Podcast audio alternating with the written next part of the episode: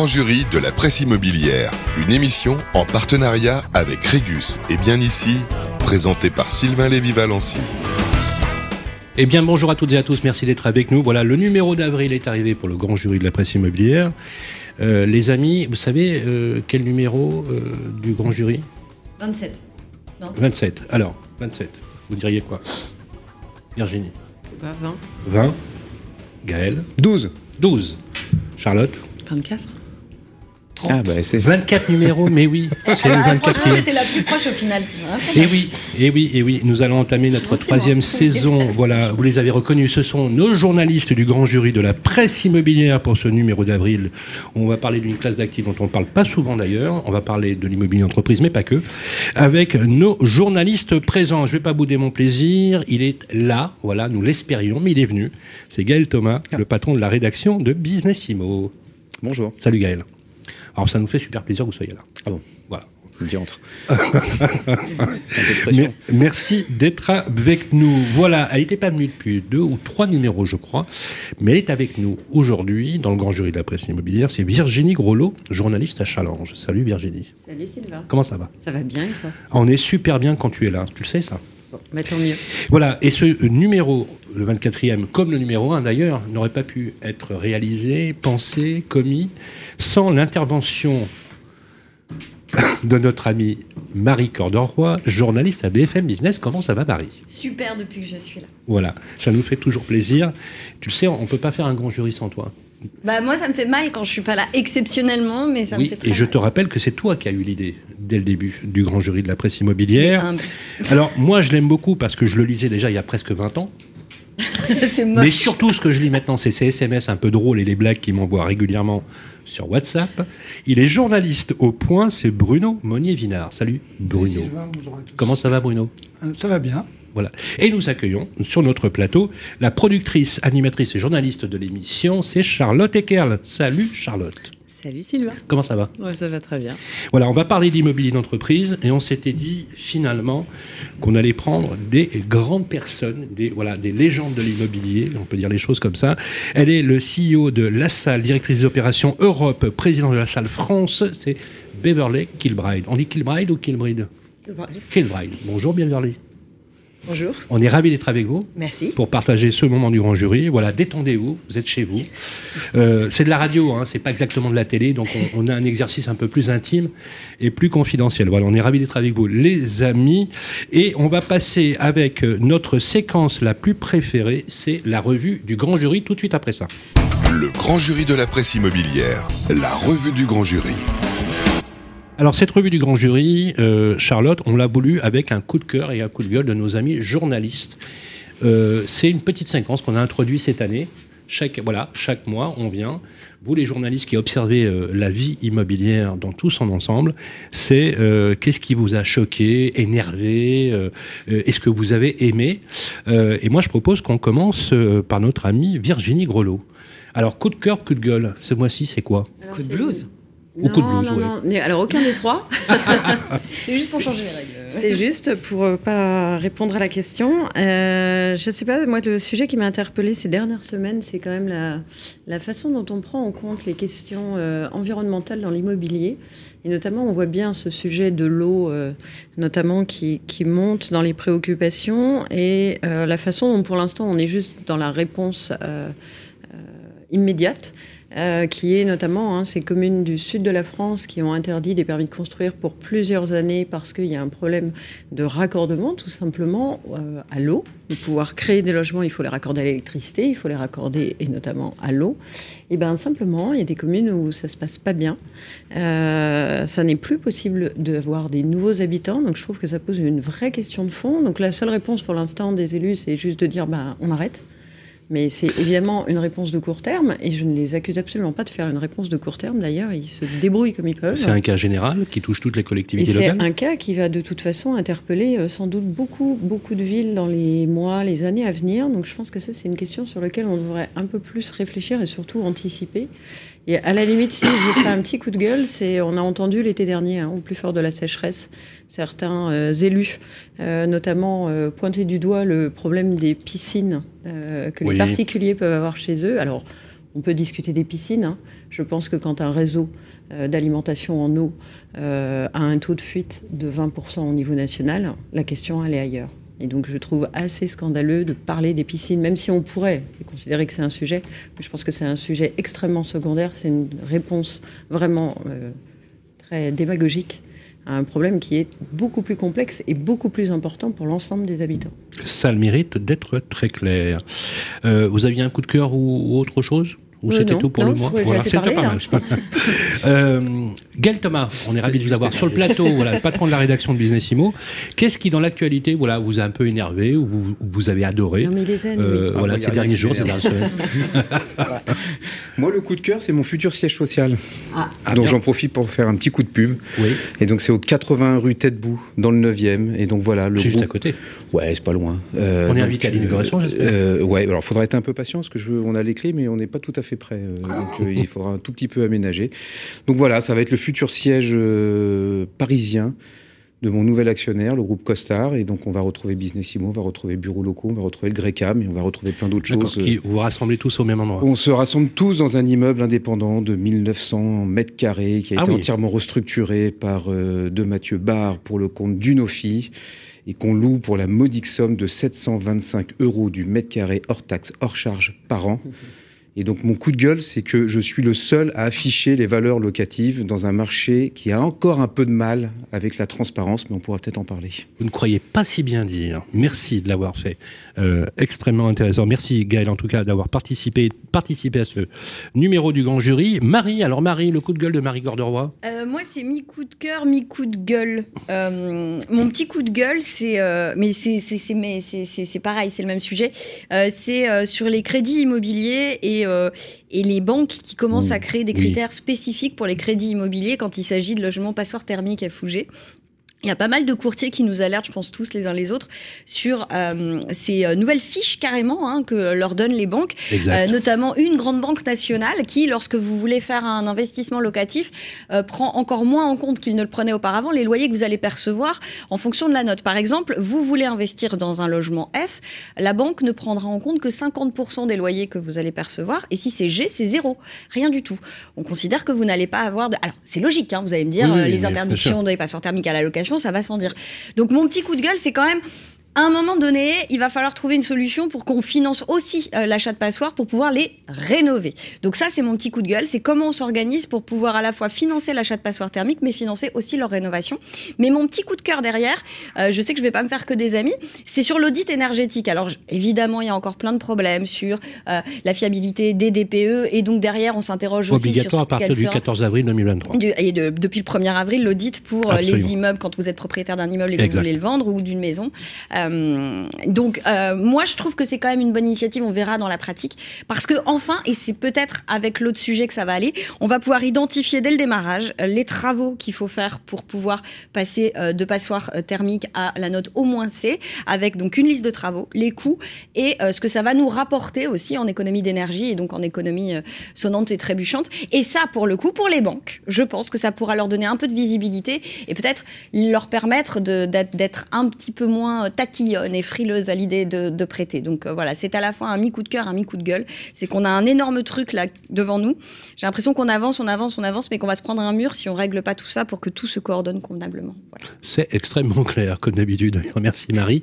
Bruno, euh, un coup de cœur, un coup de gueule ce mois-ci? Je vais commencer par un coup de gueule. On s'est déjà écharpé avec Marie euh, sur, sur, le club IMO. J'ai vu. Donc mon, mon coup de gueule, ça va être justement sur ces injonctions de rénovation thermique et, dont fait partie euh, l'audit énergétique, euh, où on, on s'aperçoit que euh, les gens qui sont chargés de le faire ou de le contrôler ne, sont pas, ne sont pas au rendez-vous, ne sont pas présents tout bêtement.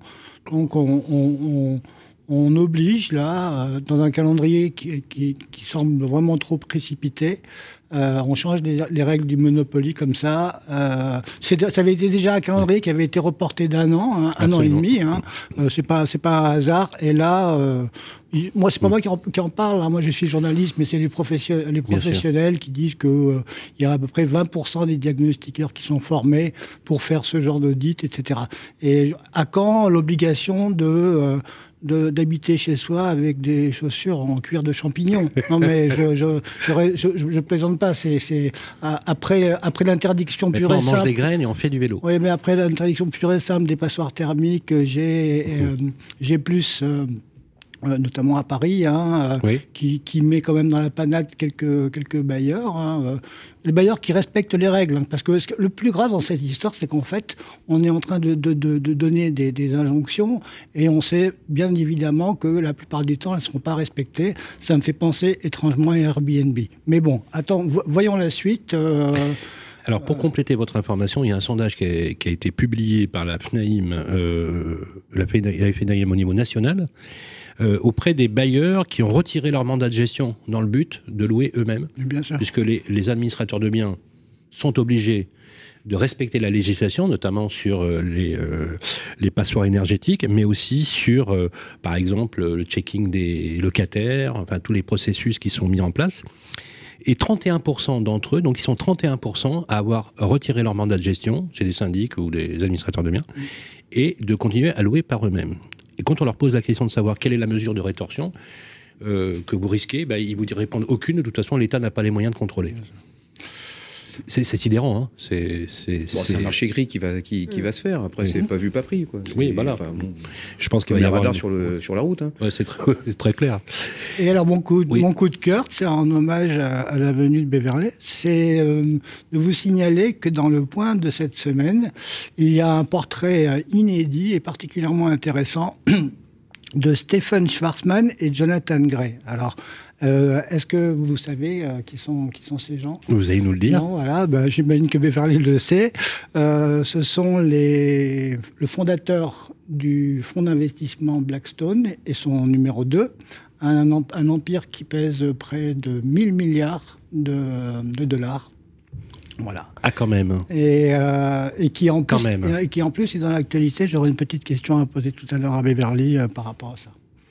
Merci beaucoup. Ça reste un gestionnaire d'actifs, hein. il gère l'argent des autres. Hein. Voilà, je vais quand même citer le nom du journaliste. Il gère 1000 milliards d'actifs, ça voilà. Je vais quand même oui, oui. Merci d'avoir précisé. Je vais citer le nom du journaliste du Point qui a fait ce portrait, qui s'appelle François Miguet. Voilà, merci François. Voilà, ça c'est confraternel. Merci euh, Bruno. Euh, Charlotte, un coup de cœur, un coup de gueule, une petite bah, analyse. Moi, j'ai été prise un peu sur le vif, euh, mais je dirais que mm, si on doit repenser la ville de demain, euh, je pense aux mobilités douces et je pense euh, au coup de cœur que j'ai eu sur l'interdiction des trottinettes à Paris. Donc ça doit faire débat, bien sûr. Ah, je, suis plus favorable au vélo. Hein voilà, on parlait du vélo tout à l'heure, bah, je suis plus favorable au vélo parce que euh, parce que la trottinette ça reste électrique et bon bah l'électricité c'est quand même un grand débat aussi sur le plan le environnemental. Le vélo c'est électrique aussi. Hein, oui, pas nécessairement. on peut aussi pédaler. D'ailleurs, il y a un retour du Peugeot 104. Hein, qui fait du vélo euh, ici euh, pour travailler, pour aller bosser Cela, oui. Impossible. Impossible. Ah Gaël, tu fais pas de vélo? Ah non, non, non, je suis en scooter électrique. D'accord. Beverly, vous faites du vélo? électrique. À pied. Ah, je me fais pas confiance en vélo. voilà, parce que les vélos, c'est un vrai sujet. Euh, et là, c'est un sujet où, je ne sais pas si vous avez vu la statistique de mortalité sur 2022, non? Pour Paris? Voilà, elle a augmenté de 30%. Voilà. Il y en avait zéro l'année dernière. Voilà, oui, enfin bon. bien, bien. Et, juste plus sérieusement, euh, j'ai vu euh, dans les nombreuses choses qui sont sorties récemment euh, la proposition anti-squat qui est censée protéger les propriétaires contre l'occupation illicite, qui a été Marie votée par les députés. et du coup, l'ONU, le rapporteur a écrit une lettre à la France, a priori de, de quelques pages, pour dire que c'était attention, c'était un retour en arrière pour notre euh, pays euh, euh, a très attaché à ses droits fondamentaux. et, donc, bah, je ne sais pas si c'est, je sais pas si je dois en être. je ne sais pas si c'est une bonne ou une mauvaise nouvelle, mais en tout cas, c'est quelque chose qui questionne. Merci beaucoup, Charlotte. Alors, moi, j'ai juste un tout petit coup de gueule, mais un peu plus général. comme vous le savez, avec notre ami Marin, on fait le tour de France des maires de France dans toutes les métropoles. Et euh, c'est presque un, peu de même de, mélancolie, voire un peu de tristesse ou même de sidération. Et je constate que de ville en ville, je vois la précarité, la pauvreté, puisqu'on on, a l'occasion de visiter les quartiers. Et je suis très surpris de la dimension que ça prend et surtout de l'étalement que ça prend. Et hum, j'ai été assez, euh, j'étais à Tours et j'étais assez choqué de voir une association de retraités où le président nous fait un discours où il nous dit voilà tous les mois on est en train d'arbitrer pour savoir si on paiera le loyer ou si on va manger. Et, les gars vous expliquent qu'ils ont cotisé 42, 43 années de travail, etc.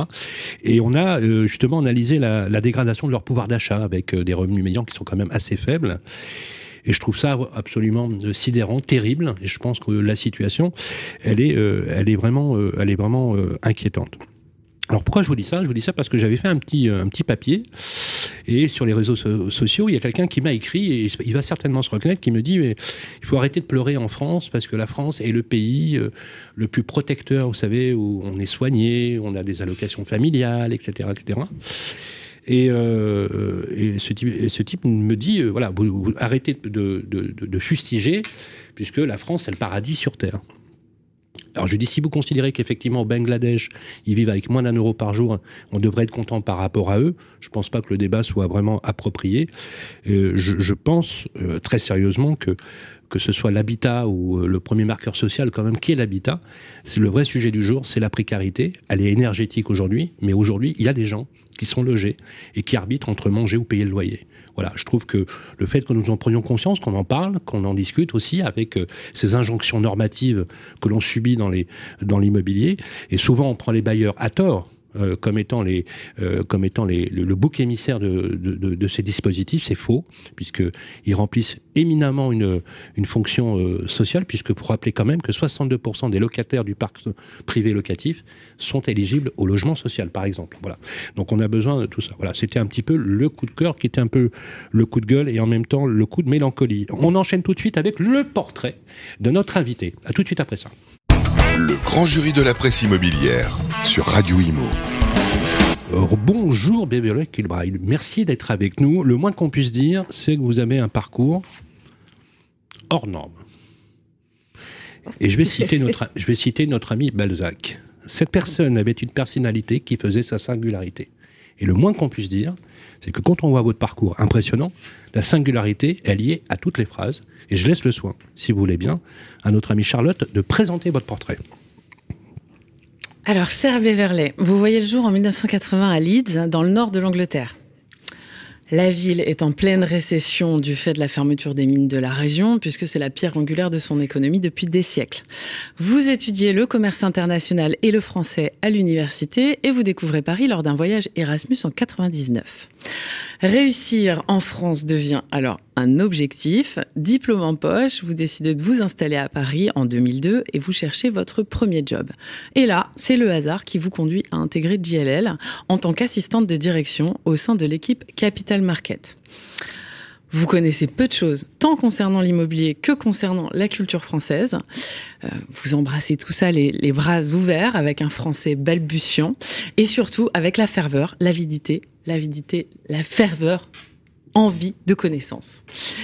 Depuis plus de 20 ans, vous gravissez les échelons sans relâche au sein du groupe et vous écrivez votre success story Beverly in Paris. J'ai pas pu m'empêcher, je suis désolée. Avec brio. Je suis pas habillée pareil. Hein. Les départements. Si t'avais mis Emily, j'aurais mal pris. Hein. Les départements investissement, études et recherche, expertise vous ont vu passer. En 2006, vous intégrez La Salle, qui est une filiale du groupe. Vous nous expliquerez ça tout à l'heure. En tant que fund manager, et vous apprêtez à vivre comme tout le monde, les heures sombres de la crise de 2006-2008. Et vous vous en saisissez à nouveau comme une, une formidable opportunité d'apprendre dans un contexte particulièrement secoué pour l'immobilier alors. Une fois n'étant pas coutume, vous cheminez en passant euh, par de multiples services, l'asset management, l'acquisition. Euh, vous dirigez le retour, la réimplantation de la salle aux Pays-Bas. Euh, le tout entre deux congés maternité, hein, parce que c'est bien aussi si on met un petit peu plus de difficultés à tout ça. Et en 2021, vous êtes promue directrice transaction et asset management Europe.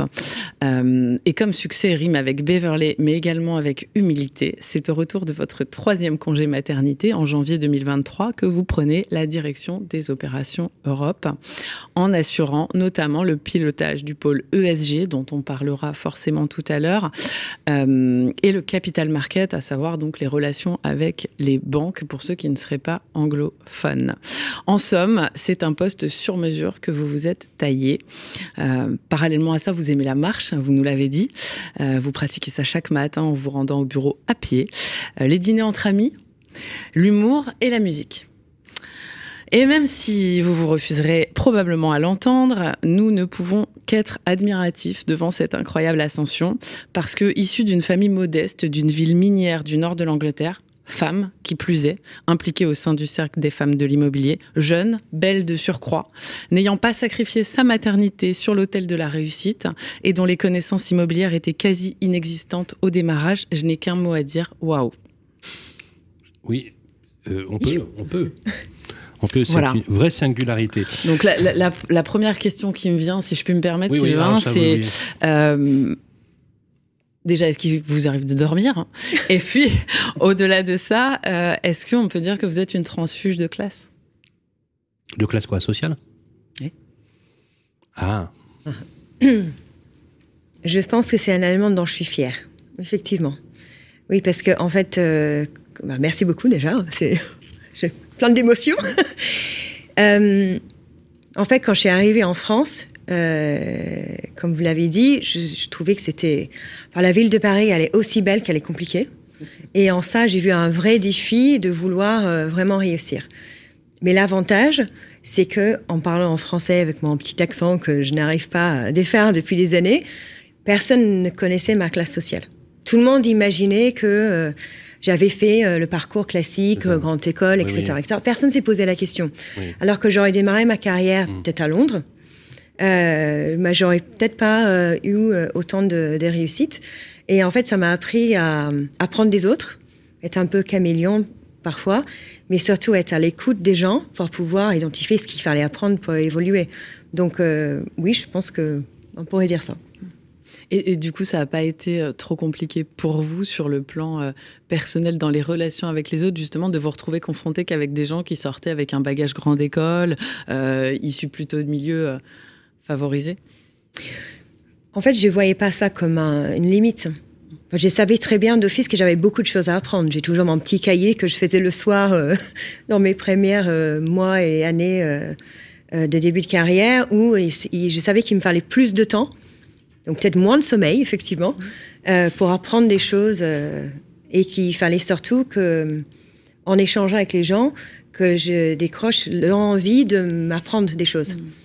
Et c'est ça que la société, euh, enfin le groupe GLL et la société La Salle a pu m'apporter avec chaque euh, opportunité qu'on m'a proposée.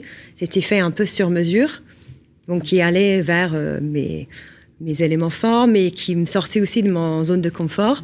chaque fois qu'on me proposait un nouveau projet, la réponse était je pense pas, peut-être dans quelques années. Et à chaque fois, je relevais le défi pour passer à la prochaine prochaine étape d'apprentissage. C'était du défi. Moi, je me souviens d'une anecdote, et je, terminerai probablement là-dessus, une anecdote que vous m'avez partagée lors de notre premier entretien en décembre dernier, euh, celle d'un déjeuner que vous aviez tenu à honorer avec une jeune stagiaire avant son départ de l'entreprise. Euh, du coup, bon, forcément, c'est pas souvent qu'on entend ça à, cette, euh, à cet échelon. et, et, je me demande quel regard vous portez du coup sur vos collaborateurs et quels conseils vous donneriez aux gens qui arrivent aujourd'hui et qui ont envie de tout défoncer comme vous ah, De penser qu'il n'y a pas de limite. Je pense que il y a un équilibre à trouver entre la, vie privée et la vie professionnelle. Ça, c'est vraiment important. Et vous, vous l'avez trouvé? Alors, avec trois enfants, j'ai pas vraiment le choix, euh, autre qu'avoir un équilibre. Il y a des heures de la journée où je ne suis pas disponible. Mais comme quoi, c'est possible, c'est possible de mener. Parce que ah, comme c'est possible. La question n'est pas anodine, puisque vous êtes une femme, et que euh, les femmes dirigeantes dans ce pays dans l'immobilier, en a pas beaucoup. Ça se féminise de plus en plus, mais c'est quand même une catastrophe. C'est quand même un, des secteurs les plus, euh, les plus discriminants de ce point de vue-là. D'ailleurs, il a été épinglé à plusieurs reprises. et justement, cette question, vous avez posé la question, vous savez, quand on vous parle d'un projet, vous dites oui, je serais peut-être prêt dans un an, deux ans, peut-être, je dois apprendre.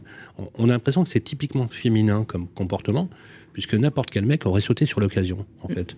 Il paraît que c'est une caractéristique qui revient souvent. C'est même statistique, c'est pas moi qui le dis, hein. je, l'ai lu, on s'est documenté.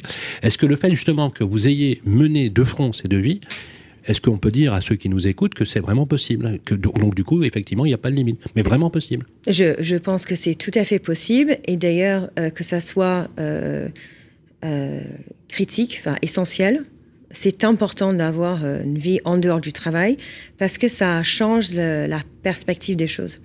Euh, quand je suis arrivée en France, et je le suis toujours étrangère, euh, même si euh, je sais que mon équipe à Paris me considère française,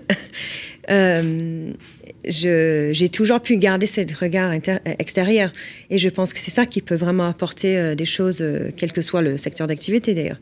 D'avoir une vue, garder ses pieds par terre, de vraiment s'accrocher à des valeurs, que ce soit avec la famille, que ce soit avec d'autres activités. Enfin, il ne faut pas forcément que ce soit la famille. Mais cet équilibre, elle est importante parce qu'on a tous besoin de souffler pour ensuite aborder des défis qui sont nous présentés au quotidien. Est-ce qu'ils nous écoutent votre famille? À l'instant on parle En replay. Je pense. le temps passe, le temps passe. Merci en tout cas d'avoir partagé qui vous êtes euh, dans cette première partie de l'émission. Si vous le voulez bien, je vais vous proposer maintenant de rentrer dans le cœur du débat. Un fil rouge qui retentit comme une alarme, le climat, le climat qui est euh, la dent creuse en ce moment pour les classes d'actifs immobiliers. On parle que de ça. Nous aborderons également la question de l'investissement immobilier sous l'angle de sa responsabilité. Puis, comme d'usage dans l'émission, nous tenterons d'analyser l'insaisissable marché le grand sujet. C'est donc avec vous Beverly Kilbride, tout de suite après le jingle. Le grand jury de la presse immobilière, le grand sujet. Voilà, c'est parti pour la première partie de ce grand sujet avec nos amis journalistes. Donc euh, voilà, vous allez passer par le feu de nos questions, beaucoup beaucoup de sujets, notamment la première thématique, si vous voulez bien, la nécessité de proposer des investissements responsables. J'aimerais qu'on fasse un petit tour de table. Il n'y a plus de débat sur cette question, euh, Gaël. Ah bah non, parce qu'en fait, il y a des nouvelles normes. Donc il y a la taxonomie, et puis il y a aujourd'hui euh, un cadre réglementaire ou une régulation qui flèche les investissements vers la décarbonation euh, de, de, l'économie. Ça touche tous les pans d'activité et ça va toucher bien évidemment l'immobilier. Je crois que c'est 40% euh, des émissions de CO2 sont, sont dues à la, à la ville, à la construction. Donc c'est à la fois c'est à la fois un formidable défi euh, pour pour les acteurs immobiliers. C'est à la fois une formidable opportunité pour créer de la valeur parce que il y a juste un tout petit truc qui vient de changer là, c'est que on s'est aperçu que l'argent euh, avait un prix, avait un coût, et que grosso modo, euh, il fallait pouvoir faire la différence avec le sous-jacent, avec l'actif immobilier, plus qu'avec le tableur Excel. Donc voilà, on change de monde et, on arrive euh, dans, dans, un monde qui va être très challenging, pour parler très bon français, mais qui va être très intéressant. Beverly Kilbright, plus de débat non plus, bien évidemment, la taxonomie, les ratios extra-financiers liés à l'environnement, euh, au rapport ESG euh, e et à la RSE, aujourd'hui, c'est devenu la norme. Alors, c'est devenu la norme, mais je pense qu'il y a une évolution euh, qui va suivre très rapidement, où on parle, je pense qu'avant, on parlait de les objectifs de moyens, et là, on va parler d'objectifs de résultats on le voit avec la taxonomie, on le voit ces obligations de reporting, de remonter des valeurs, d'exprimer, de, gérer les risques dans un portefeuille.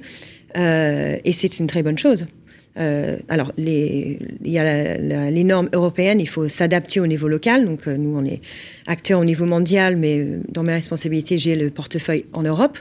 Donc, le défi des grands acteurs, c'est on va vraiment avoir un impact tel qu'il est nécessaire il faut jongler avec ces, normes à travers les différents pays euh, dans lesquels on, investit. Euh, on prend la parole un petit peu autour. Journaliste euh, Charlotte, justement, sur le sujet.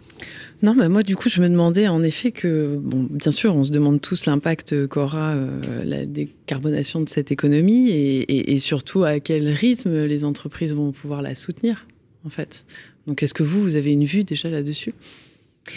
Alors, la date de 2050, euh, c'est dans le viseur de, tout le monde. Euh, mais je pense qu'à la vitesse à laquelle on va... On y sera? ah, ah, J'espère bien qu'on y sera, oui. on a l'intention, c'est sûr. On y, on y arrivera avant, j'espère, mais ça dépendra de l'alignement d'intérêts entre le, locataire et le, et le propriétaire. Parce que ce que ça nous a appris ces dernières années, c'est que le point de départ de tout ça, c'est quand même la data. Et c'est là où je salue euh, le décret tertiaire en France, parce que ça nous pose des contraintes, mais ça nous offre aussi des opportunités quand je vois par rapport à d'autres marchés en Europe. Ça force le dialogue entre le locataire et le propriétaire.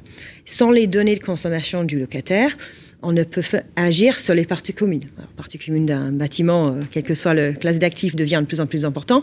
C'est sur notre tendance.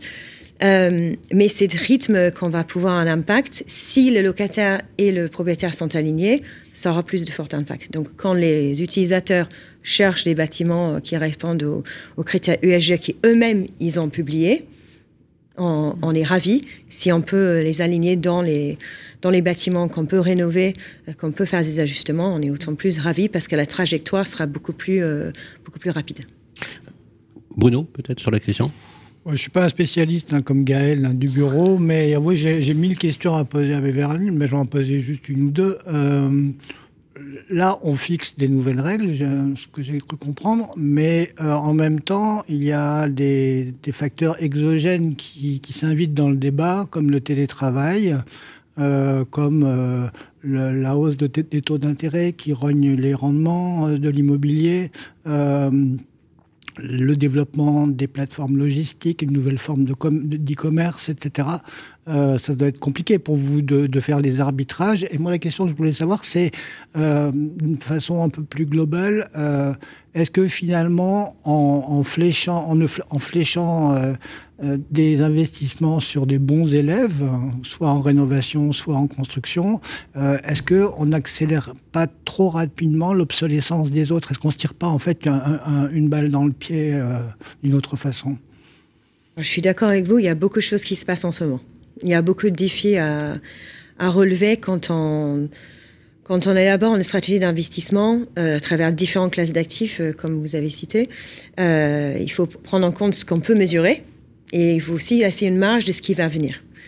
et c'est vrai qu'on voit une certaine polarisation dans le marché et qu'on va continuer à le voir entre la demande des typologies de produits qui répondent à ces critères, qui sont de ce fait plus faciles à financer euh, plus facile à, lire, à projeter des valeurs, donc de ce fait plus liquide et plus euh, adapte à des transactions, comparé à d'autres actifs dans d'autres localisations où la vision est plutôt opaque, on n'a pas la transparence qu'il faut, il n'y a, pas de a pas de transaction, le sentiment n'est pas bon, euh, et que ça nécessite une chute de valeur pour que la transaction elle-même devienne économiquement viable. Donc effectivement, euh, dans le euh, futur proche, je pense qu'on va continuer à avoir une bifurcation des valeurs et des terrains jeux des investisseurs institutionnels en immobilier. Réaction, peut-être, Virginie? À quel rythme? Puisqu'en fait, on, alors on dit toujours qu'il y a une approche anglo-saxonne où les arbitrages et les dévalorisations éventuelles vont beaucoup plus rapidement que sur une approche plutôt euh, française ou latine, on va dire, où on fait un peu genre non, bah oui, oh, voilà. Il y a deux typologie de, de réaction, quelle est celle pour l'instant qui a le qui est la plus répandue sur le marché et surtout sur ces. Il va falloir de toute façon reconsidérer les valorisations de ces actifs. On voit aussi qu'il y a, euh, comme Bruno évoquait, le télétravail, une certaine centralisation aussi de la demande sur certains euh, quartiers. On parle, euh, on parlait de transparence des loyers tout à l'heure. Enfin, on, on entend, voilà, on, on a l'impression qu'il y a Paris Centre, Paris QCA et que le reste est complètement obsolète. Et alors, plus on s'éloigne de l'épicentre, pire c'est. Et du coup, en plus, on voit aussi euh, des élus locaux hein, qui aimeraient développer euh, sans doute des pôles d'activité euh, en périphérie. Ils sont confrontés à ces valorisations en, en, baisse. Pour autant, ils n'ont pas encore forcément pris la décision de transformer éventuellement la destination de ces actifs. Euh, et on a du mal à, voir, effectivement, en plus on peut se dire que ça va très vite, comme dit Bruno. Donc euh, pour l'instant, quelle est l'attitude des investisseurs? Quelle est euh, la, rapidité d'exécution? Le, choix stratégique? On, est dans quelles orientations en fait? Alors, je pense qu'on peut parler de deux éléments, enfin deux angles. je pense que la première, c'est c'est l'approche de l'investisseur, mm. avec tous les facteurs qu'il faut intégrer aujourd'hui dans une analyse de, stratégie investissement immobilière, je pense que les opportunités qu'on imagine, vous avez dit anglo-saxonne, donc je, saute sur l'exemple, des le stéréotype de l'investisseur américain qui va venir en France prendre un énorme portefeuille, le transformer et le revendre quelques mois plus tard. Je pense qu'avec les enjeux qu'on a au niveau de l'USG, la, réglementation qui est plus forte, le comportement des utilisateurs qui ne peuvent plus vraiment se permettre de se projeter long terme sur leurs besoins euh, en termes de stratégie d'occupation, euh, je pense qu'on ne serait pas face à ce genre de choses-là. L'alternative, en revanche, euh, ça serait de voir des usages alternatifs, comme vous avez dit, un changement d'usage, etc. Ce qu'on voit aujourd'hui, donc pour le deuxième angle, c'est euh, la vitesse à laquelle les marchés en Europe euh, se corrigent. J'adore ce terme parce qu'on ne dit pas baisse et remonter, on dit une correction de valeur. Voilà. Bon, ça fait pas mal. Le Royaume-Uni, on revient sur les, encore les, Anglais. Euh, le Royaume-Uni, les valeurs ont plongé, vraiment plongé. Alors le, mais commence à se corriger. J'étais en, en, ligne aujourd'hui avec euh, certaines de mes euh, les membres de mon équipe euh, qui est basée à Londres, qui me parlaient des transactions en logistique qui se stabilisent, les valeurs se stabilisent. Donc mhm. le, marché, elle a passé une période où il n'y avait pas de transactions. Mm. Après, les valeurs sont vite corrigées. C'est un marché qui est naturellement plus transparent. Et après, maintenant, les, les investisseurs ont gagné en confiance. En Allemagne, où c'est un marché qui a une tendance, pour des raisons on va dire, le technique de valorisation, les valorisations des immeubles en Allemagne sont très, très, très stables. Ils ont connu quelque chose mm. qui est inhabituel, des changements de valeur très importants ces derniers mois. Ça a fait un coup d'arrêt au marché et là, ça devrait reprendre. Alors, la stabilité qu'on aime tant en France, est-ce que ça va créer la transparence qu'il faut pour justement euh, libérer le marché, débloquer le marché? Parce qu'aujourd'hui, il y a très peu de transactions qui se passent. Parce qu'on attend, personne ne veut être le dernier qui, qui, qui paye un prix fort. Et pour focaliser euh, la réponse sur le, secteur de bureau et la centralité, euh, enfin le souhait de, centre, les attentes des vendeurs sont toujours très élevées. Et ça, c'est parce que euh, l'offre et la demande, l'offre n'est pas là. Oui. La demande... Et la demande, elle est circonscrite à un petit périmètre qui s'appelle le QCA. Et, ça, c'est, euh, je sais pas, enfin, Gaël, c'est quoi? C'est un mal français, ça, de dire qu'on circonscrit euh, à un QCA ou c'est quelque chose qui touche toutes les capitales européennes, finalement? Non, pas du tout. C'est simplement la prime à la centralité. En fait, il suffit de regarder le maillage et le réseau de transport euh, qu'on a. On a un réseau de transport qui est centripète, qui converge vers le centre. Ben, on va vers le centre. Hein. Il faut juste arrêter de, de, se raconter des histoires. Alors après, on peut réfléchir sur des nouveaux schémas directeurs. Et il y a le SDRIF qui, qui, est en discussion au niveau de la, de la région avec la volonté d'avoir 27 polices centralités mais je suis d'accord, sauf que tout le monde veut être dans le même, euh, dans le même coin. Et au bout d'un moment, c'est le client qui décide. C'est vrai que ça réduit considérablement vos marges de manœuvre. Oui. Et, euh, quelle est la, réaction des investisseurs justement sur euh, les annonces pour l'instant, ce qui a filtré du PLU bioclimatique à Paris ah, on va en parler. C'est mon grand sujet. Ouais, c'est le grand sujet de Marie. Les pastilles. non, non, mais ça, nous passionne tous, hein, les fameux immeubles à pastilles.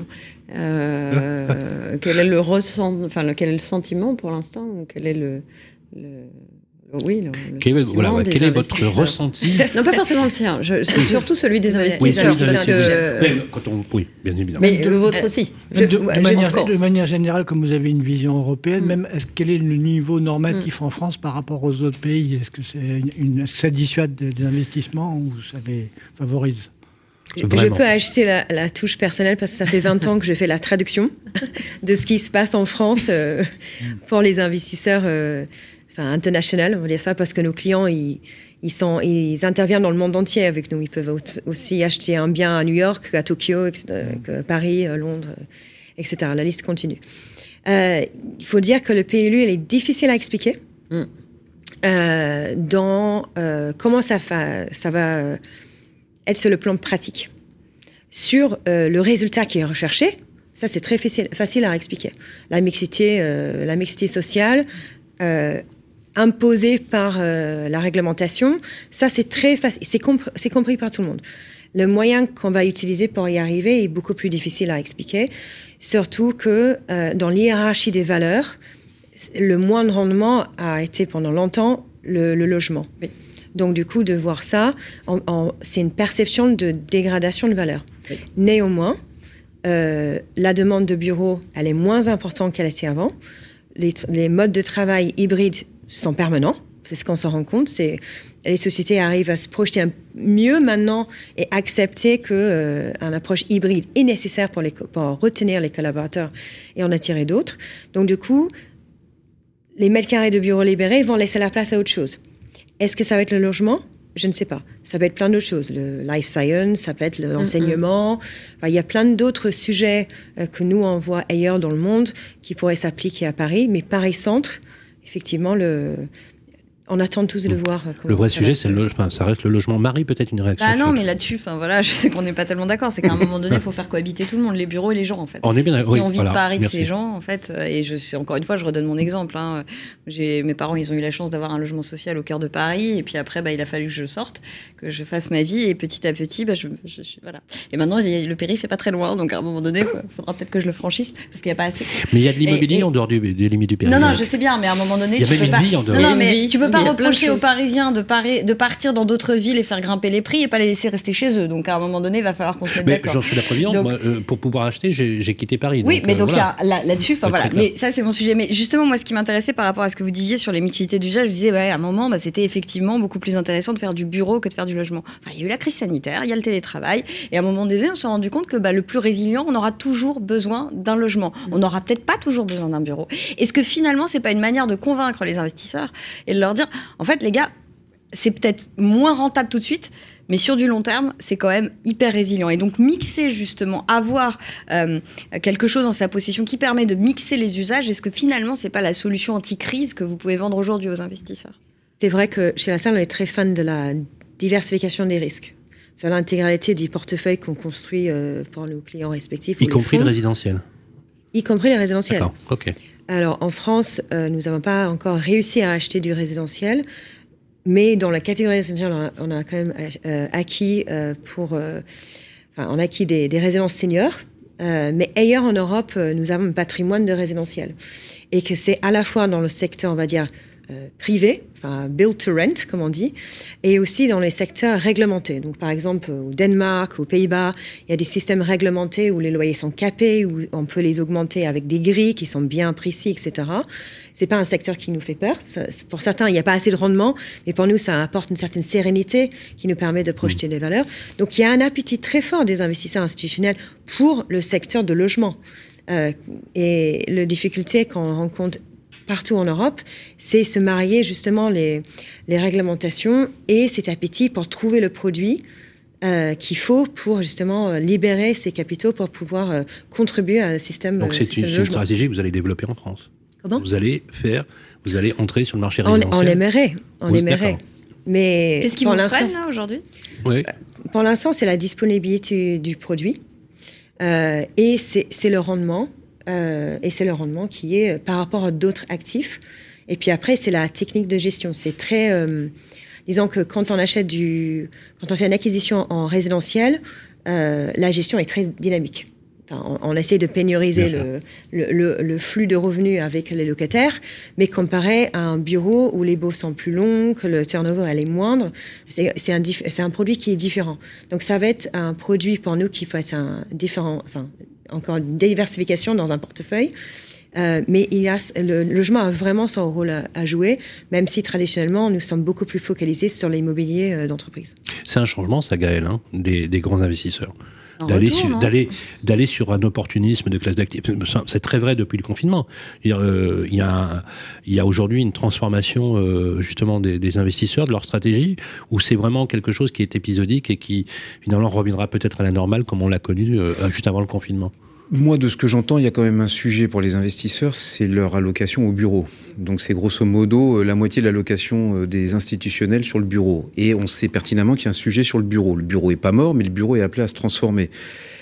Que font les, sociétés? Elles sont toutes en train de réduire leur empreinte immobilière et donc leur consommation de, mètres carrés de bureau. Pas forcément leur facture globale, c'est pour ça qu'elles se ressentent, c'est pour ça qu'elles vont dans des, dans des immeubles euh, qui sont euh, plus aux normes, qui sont plus neufs, qui sont restructurés. Donc effectivement, on va accélérer l'obsolescence d'une partie du télétravail qui modifie ces, usages Oui, certainement, oui, oui, bien sûr que oui, ça, ça, mmh. ça, ça évolue, même si je pense qu'on va avoir un petit retour en arrière. Hein. On commence à le voir aux États-Unis. Mmh. Il y avait un article assez intéressant là sur JP Morgan qui demande à tous ses managers d'être présents 5 jours euh, au, bureau, pour montrer l'exemple et pour dire on ne peut pas manager au bord de la piscine euh, ou derrière un, Teams. Donc au bout d'un moment, on va revenir aussi un tout petit peu, un tout petit peu en arrière. C'est clair. Mais le, problème du logement en France, c'est qu'on s'en est tellement occupé ou tellement mal occupé que c'est, excusez-moi, un bordel innommable. Donc au bout d'un moment, euh, vous avez toujours, c'est le produit le plus liquide parce que c'est un besoin primaire, mais c'est le produit aussi où le politique rentre le plus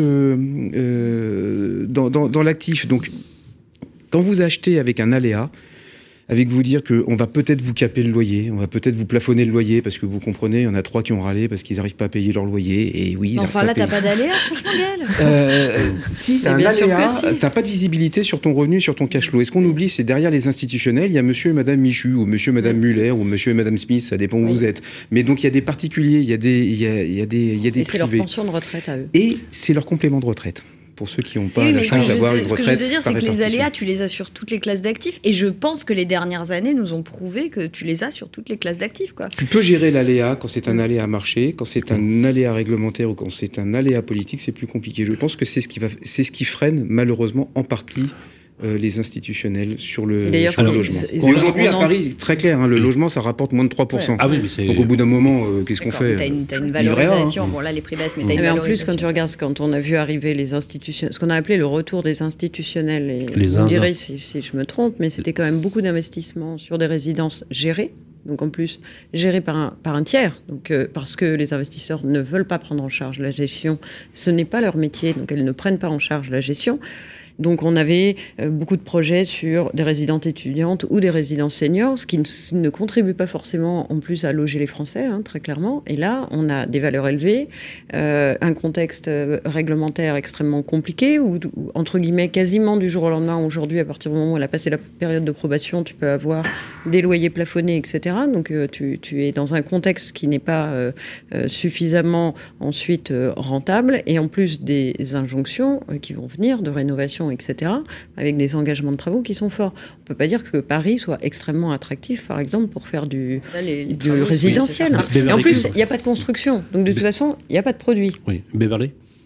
Alors, je peux apporter une précision. Euh, je suis, je suis d'accord que la première tendance quand on cherche un, produit alternatif, euh, c'est en dehors du classique du bureau euh, mm. industriel commerce, c'est que c'est un rendement plus élevé. Et effectivement, les résidences gérées, ils ont un, rendement plus élevé. Et effectivement, ce n'est qu'un bail. Euh, donc, c'est un choix de contrôle. Hein. Donc, euh, soit on veut la visibilité, c'est pareil pour un hôtel, soit on veut la visibilité sur ce qui se passe euh, derrière la porte, soit on le confie à un autre et on pense qu'on peut capitaliser le revenu et fermer les yeux. Bon, personnellement, je pense que la gestion de l'immobilier passif est finie. je pense qu'on est dans une gestion active. Mais en revanche, c'est le parcours du logement. Je, je, je, j'ai la, la conviction que euh, on peut contribuer justement au logement sans pour autant investir dans le logement. Alors, je vais essayer d'expliquer ça clairement. En achetant un. Enfin, avec une acquisition dans un produit des résidences seniors, on peut facilement voir comment la maison ou euh, la personne âgée mal logée, pas adaptée, euh, va libérer une surface qui ensuite va être disponible pour quelqu'un qui peut y loger sa famille. Donc il y a toute cette notion de parcours. Alors la résidence étudiante c'est un peu différent. Hein. Ça, mhm. permet de, ça permet de pas forcément traverser les, parents. libérer les parents, que libérer les surfaces. Euh, mais je pense que l'impact des investisseurs institutionnels dans les catégories autres dans le logement peut avoir un impact positif va pas être très important, mais je pense qu'il faut regarder aussi le, parcours de ce qu'on peut faire.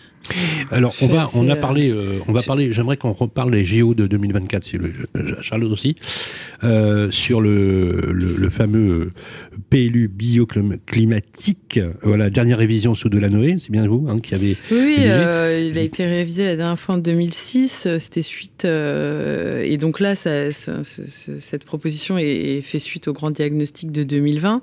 Et moi, il y a quelque chose qui m'a marqué, mais c'est, je reviens avec mon vélo toujours, et d'ailleurs, je poserai la question à Beverly après, comment ça se traduit, ce qu'on est en train de se dire concrètement au sein de l'entreprise, euh, notamment euh, euh, le GES, de manière à, voilà, à savoir un petit peu comment vous le mettez en place, qu'est-ce que vous avez mis de manière opérationnelle pour pour assumer ça en fait ce qui ce qui arrive. Euh, mais voilà pour euh, pour terminer juste sur euh, sur le le, le PLU j'ai appris que l'indice de canopée de la ville de Paris était 18% là où les études scientifiques recommandent entre 40 et 60% en zone urbanisée. Donc la canopée pour ceux qui l'ignorent bah, c'est la surface arborée. Voilà donc bon les coups de chaud à Paris, il va y en avoir. Euh, et puis au-delà de se demander, euh, puisque là on est on est parti quand même sur un débat à savoir euh, logement, bureau, qu'est-ce qui est bien, qu'est-ce qui est pas bien. Moi je dis qu'il y a quand même une urgence aussi, c'est déjà de de ne pas crever de chaud, hein, parce que c'est quand même ce qui nous attend, qu'on soit à la maison ou au bureau. donc voilà, ça c'est c'est voilà, et, et c'est pas le moment du coup de gueule, mais bon, on voit quand même qu'il y a des projets, notamment pharaoniques comme la Tour Triangle qui vont voir le jour. Euh, c'est prévu pour 2026. 2026. C'est-à-dire qu'elle a été prévue il y a 15 ans. Oui, oui, oui, oui bien sûr. voilà, on mais se retrouve avec le temps long immobilier, c'est quand même 26 000 tonnes de béton qui arrivent et euh, on se demande quand même, euh, bah ouais, on, va les mettre dessus les arbres probablement. On, fait enfin, du, tout ça pour dire, béton, on fait du béton bas carbone quand même. oui, c'est vrai, c'est vrai. Hein. Rappelez-vous. C'est vrai, je, je, me souviens très bien. La construction en bois. Absolument. Voilà.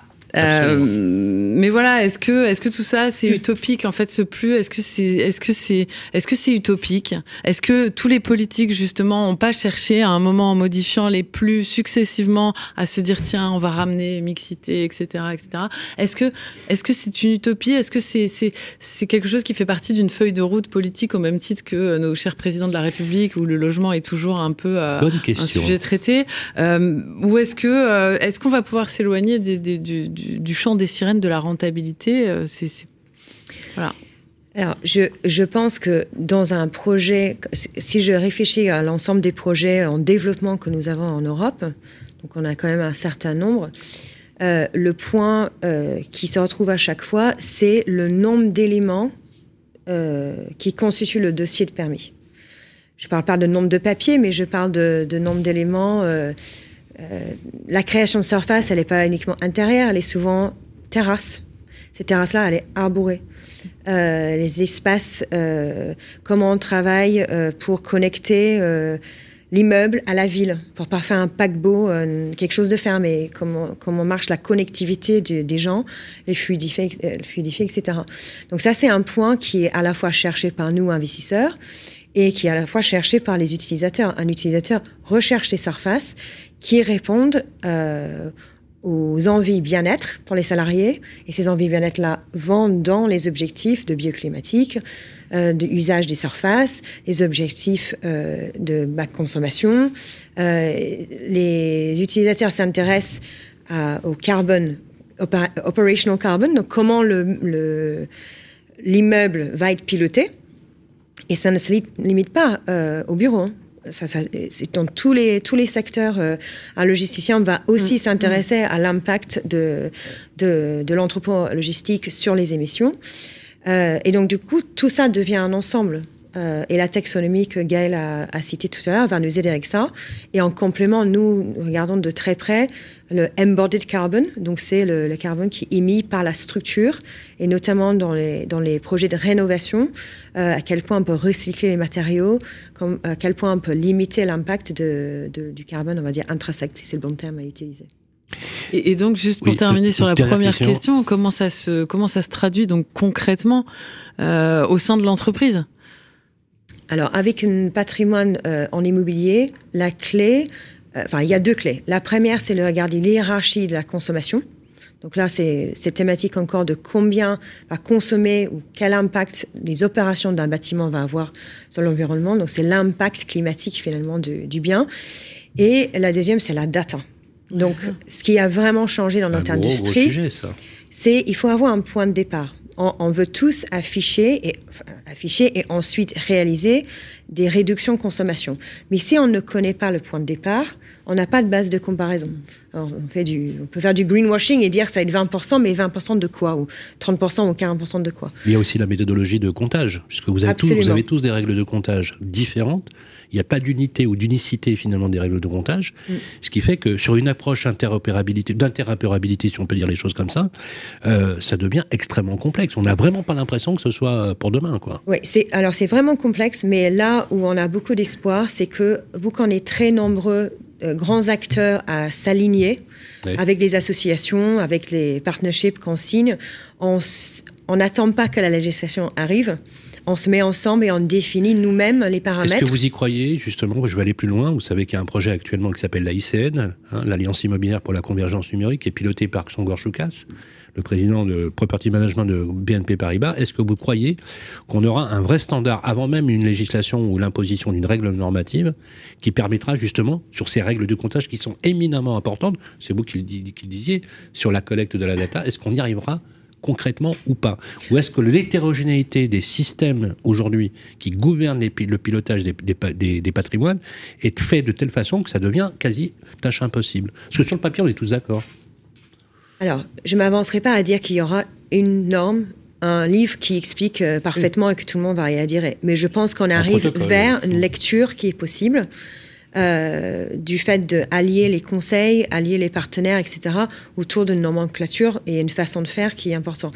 On a il y a beaucoup d'acteurs euh, comme la salle qui investit au niveau européen et on est tous face à des changements en législation au jour au lendemain, de comment compter, si on peut utiliser les estimations, les relevés, etc. Et donc du coup, on s'aligne petit à petit sur, quelque chose qui peut avoir un vrai impact. Donc oui, on a l'espoir de ça et c'est critique. Et encore une fois, le décret tertiaire a forcé euh, de collecter ces données, de donner un point de départ, une base de référence mm. pour les immeubles en France, qui nous donne le, manière de piloter par la suite. Avec la euh, fameuse plateforme Opérate. Absolument. Voilà, Opérate, Opérate, comme son nom l'indique, ce n'est pas de l'opéra. Euh, le temps file, euh, j'aimerais qu'on fasse un focus avant la météo de Limo avec notre ami Philippe de Lignyville sur le marché 2023. Alors, bien malin celui qui va pouvoir prophétiser sur le marché. Mais on va quand même, euh, en quelques minutes, essayer de donner peut-être quelques orientations tout de suite après ça. Le grand jury de la presse immobilière sur Radio Imo. Le marché, Beverly Kilbride, qu'est-ce qu'on fait hein? Sur quoi on investit en 2023 Comment se passe le marché? Où est-ce que je vais placer mes sous? Alors, moi, j'ai la chance que chez La Salle, je peux répondre dans toute catégorie et ah. tout profil de risque. Là, vous avez, là, il y, a du monde qui vous écoute. Hein. on, vous écoute. Euh, c'est quoi la tendance? Alors, je pense que la tendance, c'est euh, d'abord, on essaye de voir où vont aller les valeurs. comme on l'a dit tout à l'heure, il y a, beaucoup d'éléments à prendre en considération. Euh, est-ce qu'on utilise le, financement? Est-ce qu'on utilise un financement bancaire? Est-ce qu'on utilise un financement fonds de dette qui vendra peut-être plus de flexibilité? Marge certes peut-être plus important, mais euh, euh, qui coûtera peut-être un peu plus cher, mais... Euh, Absolument, ou mm. court terme, long terme, enfin, il y, a, plein de moyens de, faire ça. quels vont être nos objectifs à terme? Est-ce qu'on cherche un rendement plus important ou est-ce qu'on cherche plutôt une stabilité? Je pense qu'il y a une tendance qui est venue ces dernières années, c'est qu'il y a beaucoup plus de produits qui deviennent des produits institutionnels. On parlait à l'instant des résidences seniors, euh, l'enseignement. Il y a beaucoup de thématiques euh, d'usage de bâtiments qui n'étaient pas dans les radars. La logistique qui Tout à fait. Alors la logistique, c'est c'est, euh, je pense que si on, regarde 20 ans en arrière et on parle des taux de rendement qu'on a connus ces hein. dernières années, hein. certains des anciens diraient mais on pourrait même pas construire par ce prix-là. mais mais c'est, vraiment une ouverture qui a eu lieu. Donc on a on a connu on a, connu quand même une baisse importante, pour pas dire correction, euh, de prix de logistique euh, partout en Europe ces derniers mois. J'espère est en train de se stabiliser, mais le, marché a quand même. Euh, ce qu'il y avait des bâtiments logistiques qui n'étaient pas aux normes ESG e et qui n'avaient pas des revenus, disons que qui allaient augmenter dans les, prochaines prochaines périodes, ils, ont souffert. voilà. Donc, je pense que pour répondre à la question où est-ce qu'il faut placer, je pense qu'il faut rester attentif ou différentes choses qui, bougent, différents facteurs. Euh, et je pense qu'il faut prendre son temps. Les grandes villes, les grandes villes d'Europe, Alors on l'a vu avec, avec le Brexit, effectivement, Londres a un peu souffert, hein, on peut le dire. Merci. Beaucoup, beaucoup de. non, mais c'est vrai. Voilà, on peut le dire. Voilà, il y a, y a, un report d'investissement. Il semblerait que Paris tire son épingle du jeu, mythe ou réalité alors, c'est vrai que euh, on attendait une vague euh, d'anglais qui s'installe à Paris, euh, notamment amenés par les banques. Il n'y a que les Français qui pensent ce genre de choses. Voilà, ou les Français expatriés à Londres qui revenaient à Paris. Alors, en matière de transactions, on va dire du bureau, c'est vrai qu'on a vu des grandes transactions de, des, vers les villes comme Paris, comme Francfort, comme Amsterdam. Donc, on a, on a vu ça à une certaine mesure.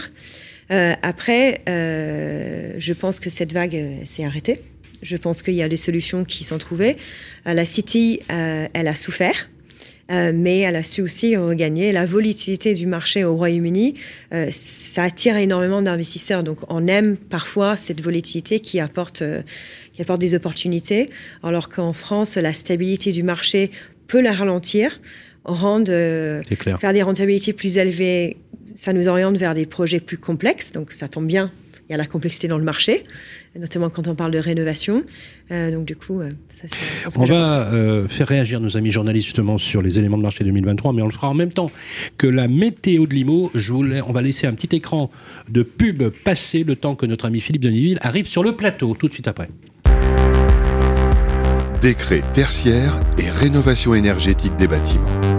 Accès Énergie vous accompagne pour optimiser votre projet et garantir sa performance énergétique et économique. Nous vous assistons de A à Z. Audit énergétique, année de référence, modulation des objectifs, identification des meilleures solutions, schéma directeur, suivi de la maintenance. Nos engagements, une totale indépendance, des prestations de haute qualité, des outils innovants, des ingénieurs spécialisés, un temps de retour sur investissement optimal et la garantie réelle de performance énergétique après travaux. Parce que de la précision initiale naît la performance finale. Accès aux énergies. www.acceo.eu. Contactez-nous pour optimiser votre projet de rénovation énergétique.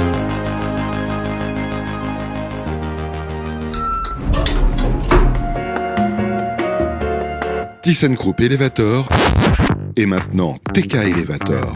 Entreprise majeure sur le marché des ascenseurs et des escaliers mécaniques. Répartis sur toute la France, les techniciens expérimentés TK Elevator interviennent pour maintenir la mobilité des usagers en toute sécurité. Engagés dans le développement des bâtiments intelligents, TK Elevator propose des produits et services innovants comme le service de maintenance prédictive MAX. La mobilité urbaine ne connaît plus de limites. TK Elevator, Move Beyond.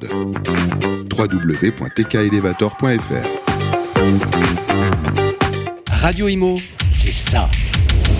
Ce que j'aimerais, c'est qu'on voit un peu, qu'on essaie finalement de décrypter comment se comporte le marché. Donc, euh, moins de ventes, plus de candidats à l'achat. Qu'est-ce qui coince? Moi, je vois un marché qui est très difficile à lire aujourd'hui. Bienvenue dans Permis de démolir, l'émission qui met fin fausses idées sur l'immobilier. Puis nous sommes sur Radio Imo et donc on a envie de découvrir évidemment vos goûts en matière euh, d'immobilier. Et bonjour à tous, bienvenue sur Radio Imo, bienvenue dans ce nouveau numéro des têtes brûlées de l'immobilier. On se retrouve très bientôt sur Radio, Imo, première sur l'immobilier. La météo de l'IMO, part bien ici. Voilà, il est 19h33, nous sommes euh, toujours ici en direct euh, dans les studios de Radio Imo. Merci d'être avec nous. Gros, gros sujet. Merci à Beverly Kilbride de, de se prêter à cet exercice. Ça va, ça se passe bien Très bien. Voilà. On est très heureux en tout cas que vous soyez avec nous. C'est l'heure de la météo de l'immobilier par aujourd'hui le moteur, j'ai bien le moteur de recherche français, le média. C'est bien ici. Parce que pour bien se loger, le bon coin, c'est bien ici. Non, mais je, c'était une blague. J'ai le droit de faire ça à la radio. Bonjour Philippe. Bonsoir Sylvain, bonsoir à tous. Alors Philippe, euh, vous nous avez préparé quelque chose de particulier aujourd'hui. Oui, alors je vais faire une chronique en deux parties. D'abord, c'est la météo de l'immobilier, vous avez l'habitude. On parle de, des chiffres de l'immobilier vus de bien, de, bien ici. Ben, on est déjà au moment des bilans, hein, premier trimestre. Euh, on vient de sortir notre stat ici, euh, notre observatoire. Et ce qu'on peut dire, si on parle de météo, c'est que ben, on n'est pas encore sorti du brouillard, je pense, pour 2023. Euh, c'est-à-dire qu'on a du mal à voir où va aller le marché. Ce qui est sûr, c'est que le marché est plutôt au ralenti. Euh, on a un retour de l'offre, hein, on en a parlé des précédents mois, les, les, annonces reviennent. On a des prix proposés qui sont plutôt stables. Donc ça aussi, c'est pas forcément quelque chose qui aide à fluidifier. Et puis un marché du neuf qui est toujours au ralenti, euh, peu de nouveaux programmes, des programmes qui restent plus longtemps sur le site. Donc on sent vraiment un marché attentif. Et on a un paradoxe nous chez bien ici parce que on a battu en mars notre record de trafic. On a fait 17 millions de visites sur le mois de mars. Donc ça n'a jamais fait ça. Mais en même temps, jour pour jour, il y avait zéro visite. Hein. Il y a que ce, moteur s'est installé en 7 ans à la troisième marche du podium. C'est incroyable. 17 millions. 17 millions, 17 millions de visites sur le, sur le mois de mars. Euh, jamais atteint ce chiffre-là. Et en fait, ça s'est pas traduit en contact. C'est-à-dire que les agences ont reçu à peu près le même nombre de contacts qu'en février. C'est-à-dire que. Et comment on explique alors cette audience bah, Ça veut dire que les Français, ils regardent. Ils observent, ils sont sur le site, ils viennent. Ils, mais... attendent, ils attendent que les prix baissent. Et voilà. Exactement. Bah, Comme les grands investisseurs. Ils attendent que, ils attendent que ça baisse, mais et ça baisse pas. Ah bah tant que t'as des vendeurs qui attendent bah, si les vendeurs sont pas obligés de vendre. Euh. va falloir attendre un peu. si les vendeurs sont pas obligés de vendre, ils vendent pas. pas qu'ils attendent que ça baisse, c'est qu'en fait, euh, avec le triplement des taux d'intérêt, ils ont perdu un quart de pouvoir d'achat. Ça c'est clair. Ah oui, mais donc du coup, ils attendent que les prix baissent. Euh, ça fait quand même, c'est pas, c'est pas rien, mm. un quart. Ouais, c'est c'est considéré. Oui, c'est, je crois que c'est la pièce qui avait été gagnée dans les dix dernières années, dans les cinq dernières années par les Français en termes de pouvoir d'achat, finalement a été reperdue en moins d'un an puisque je crois que sur une, année, une année les taux d'intérêt, c'est 400 points de base d'augmentation quasiment. Alors après, ça dépend des villes. Tu sais, tu as des courtiers, par exemple, CAFI, mm. là récemment, ils ont fait justement une évolution des mètres carrés achetables en fonction des villes. De mémoire, c'est Marseille et Reims, les deux villes où on a le plus perdu de, de mètres carrés achetables pour une même mensualité de crédit. En un an, dans ces deux villes, on a perdu plus de 16 mètres carrés. Je veux dire, un palace à Paris, quoi. Bah oui, alors, ce, qui est intéressant aussi, c'est qu'on a fait, on a fait ce type d'études aussi chez, avec Bien ici, et nous on a aussi regardé le type de bien. C'est-à-dire qu'il y a un marché à un instant T, en 2022, un marché avec des biens disponibles, beaucoup moins. Un marché en 2023, et on se rend compte que même parfois, ça veut dire rentrer sur du, sur du T2 au lieu du T3, qu'on ait vraiment changé de quartier, qu'on a vraiment une, une, modification complète. Cet impact sur le, pouvoir d'achat immobilier a aussi une modification sur, sur, sur, l'offre possible, l'offre accessible. Oui, complètement. Ensuite, euh, mon cher Voilà. Donc, bon, la météo, on est, euh, le 21 mars est passé, c'est le printemps. Et donc, on s'est dit, tiens, qu'est-ce que. Hum, ça, nous a, ça nous a rappelé qu'il y avait eu un engouement très fort sur les balcons, sur le, les, terrasses, euh, après, le, après, le, après le confinement. C'est toujours le cas. vu exploser. Alors, justement, c'est toujours le cas. Et qu'est-ce que ça a comme impact? Eh ben, en fait, ça a toujours un impact ça a toujours un impact sur le prix annoncé sur les annonces. C'est-à-dire qu'on est autour de 200 à 500 euros du mètre carré en plus sur un appartement quand il y a un balcon ou une terrasse. Donc ça, c'est intéressant. Et puis ce qui est assez amusant, c'est que plus on va dans le sud, plus cette euh, différence augmente. C'est-à-dire qu'à Strasbourg, on est à 240 euros du mètre carré en plus pour avoir un balcon. Je vais dire des méchancetés. À 590. vas-y, vas-y. Vas ah si. Ah non, non, non, non, non. Le soleil se lève à l'est. Non, on sait jamais, on sait jamais si un jour je vais à Strasbourg. C'est un malentendu. Voilà. On a quand même vu une corrélation. À Lyon, c'est 590, donc 240, 590. Et à Nice, on est à 920.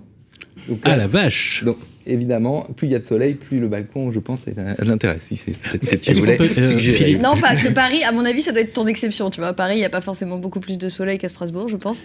Euh, mais par contre, la différence doit être aussi très importante. Et puis à Paris, le, marché étant ce qu'il est, on, prend encore ce qu'il y a. Quoi. Mais les amis, cette tendance justement au commun et, à, au verdissement, et puis aux terrasses, aux balcons, ça, ça, ça, s'installe comme un nouvel usage. Dans le ranking des demandes, c'est systématique, non?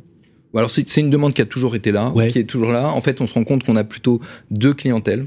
Parce que du fait des écarts de prix, eh ben, on touche pas forcément les mêmes personnes et que les gens avec le revenu les plus modeste, avec le, budget le plus serré, eh ben, il faut faire des concessions et c'est une des concessions. Donc forcément, quand on regarde en contact par annonce, finalement, on a à peu près le même nombre de contacts par annonce que l'annonce, le, le bien est un balcon ou pas. Et puis le dernier point que je voulais vous, faire euh, remonter, c'est que toujours sur nos balcons et nos terrasses, en termes d'évolution des prix, il y a un espèce de premium qui se passe sur les balcons, c'est-à-dire qu'ils sont toujours 5 points au-dessus de, des appartements sans balcon. Par exemple, on a des appartements sans balcon qui augmentent de 1% en prix, ceux avec balcon vont augmenter de 6. Et à l'inverse, c'est pareil, s'ils baissent de 1% ou 2% mes appartements avec balcon, sans balcon vont baisser de 6 ou 7. Donc le conseil qu'on pourrait peut-être donner, en tout cas, euh, ce qui est sûr, c'est qu'il y a un aspect aussi patrimonial, au-delà du confort du balcon et de la terrasse euh, de pour tous les jours, un aspect patrimonial, c'est-à-dire que ces biens de meilleure qualité résistent mieux au marché. Et je pense que dans un marché qui, on l'espère, va se retourner, en tout cas va arbitrer par les prix. Va se corriger, comme vous disiez très justement. Se corriger. Correction naturelle. Parce que la nature a horreur du vide. Exactement. Voilà. Vous avez terminé. J'ai terminé. Merci beaucoup, Philippe de Liniville. Peut-être une réaction là justement sur euh, ces tendances 2023, parce qu'en fait, on aime bien. Alors c'est vrai que c'est très, c'est très dans les médias, on adore ça, de faire des tendances, des prédictions, etc. Mais force de constater quand même qu'après le confinement, euh, je veux dire, euh, hein, Gaël, anticiper, prédire, analyser le marché pour les 6, 7 prochains mois, un an, pas facile, non?